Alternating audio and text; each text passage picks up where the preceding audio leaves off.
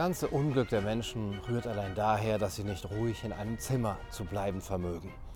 Dieser Aphorismus des französischen Philosophen Blaise Pascal wird in diesen Tagen oft zitiert, aus Gründen. Es herrscht eine gewisse Angst vor, vor einer Ausgangssperre oder Ausgangsbeschränkung. Ja, von den Fragen der Grundversorgung und der Gesundheit einmal abgesehen, wird man diese neue Situation auch psychisch bewältigen können halte ich das überhaupt aus, so lange allein zu sein oder so wenig direkten Kontakt mit ähm, meinen Mitmenschen zu haben, den ich gewohnt war, nicht rausgehen zu können, um mich eben auf gewohnte Weise auch ablenken zu können, beim Essen, im Restaurant, im Kino, im Baumarkt, im Buchtapetenladen, was auch immer. Ohne die gewohnten äußeren Reize werde ich mich langweilen und werde ich mich einsam fühlen, und zwar so sehr, dass mir vielleicht irgendwann nichts mehr anderes übrig bleibt, als gegen die Auflagen der Behörden zu verstoßen. Einsamkeit kann ja etwas Positives sein, wenn sie gewollt ist, als bewusste Distanzierung von anderen, um Freiheit, Besinnung, Ruhe zu haben, um sich selbst sammeln zu können, wenn zu viel Zusammensein eine Verausgabung der Seele bedeuten würde. Aber sie kann auch negativ sein. Ähm, allein sein, wenn es ungewollt ist, eine unfreiwillige Zeit der Bindungs- und Beziehungslosigkeit. Und die philosophische Lebenskunst der Einsamkeit bestünde nun darin, sich die Freiheit der selbstgewählten Einsamkeit zu erhalten. Das schreibt der deutsche Philosoph Wilhelm Schmid in seinem Buch Mit sich selbst befreundet sein. Es geht darum, sich Räume und Zeiten des bewussten Rückzugs zu schaffen. Und diese Räume müssen so gestaltet sein, dass man in ihnen immer noch Geborgenheit erfahren kann. Sich zurückziehen zu können, nicht immer dabei sein zu müssen, ist eine Form der Lebenskunst. Und wir können an dieser Nische arbeiten, wir müssen sie mit Gewohnheiten ausgestalten, um der Einsamkeit Struktur zu geben und sie für uns bewohnbar zu machen. Ja, wenn wir jetzt dazu verdammt zu sein scheinen, uns zurückzuziehen, uns sozial zu distanzieren, vom Schicksal dazu verdammt, von der Regierung, von einer Pandemie, dann können wir diese ungewollte Einsamkeit aber auch umdeuten in eine gewollte oder zumindest akzeptierte und sie zur Chance machen. Wir können diese Situation dann auch bewusst nutzen, um uns selber besser zu verstehen und auch uns selber beherrschen zu können.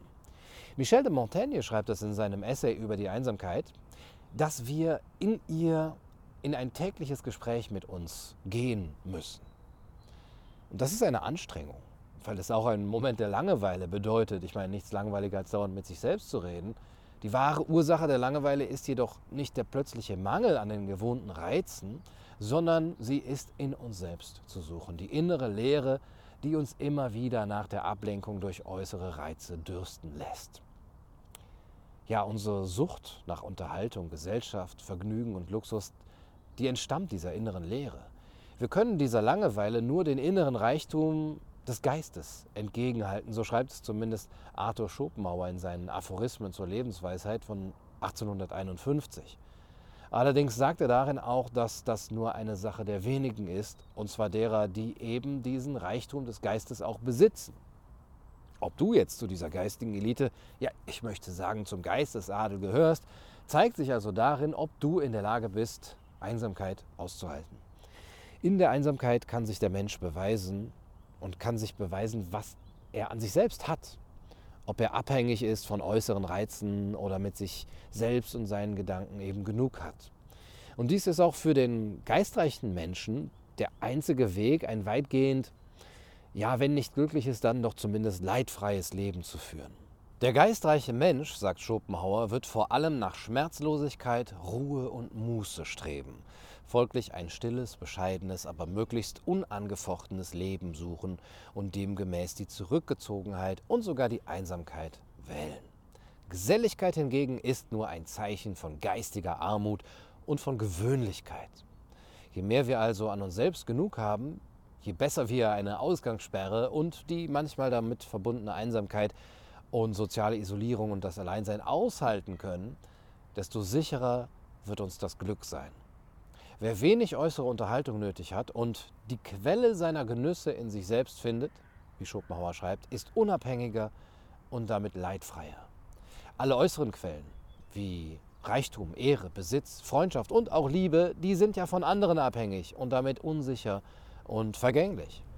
Und demnach ist eine vorzügliche, eine reiche Individualität, besonders viel Geist zu haben, ohne Zweifel das glücklichste Los auf Erden, aber auch eben nur den wenigsten vorbehalten. Das zeigt sich allerdings auch in dem Maße, wie wir in der Lage sind, es allein mit uns selbst und unseren Gedanken auszuhalten. In einem stillen Kämmerlein, ohne jegliche Ablenkung, ohne Gesellschaft, ohne Fernsehen, Internet, ja sogar ohne Bücher. Wer geistreich ist, schreibt Schopenhauer, wird von seiner Geisteskraft schon genug unterhalten und zudem ist diese Unterhaltung auch edler und beständiger. Ihr kennt das. In diesem Sinne immer schön zu Hause bleiben.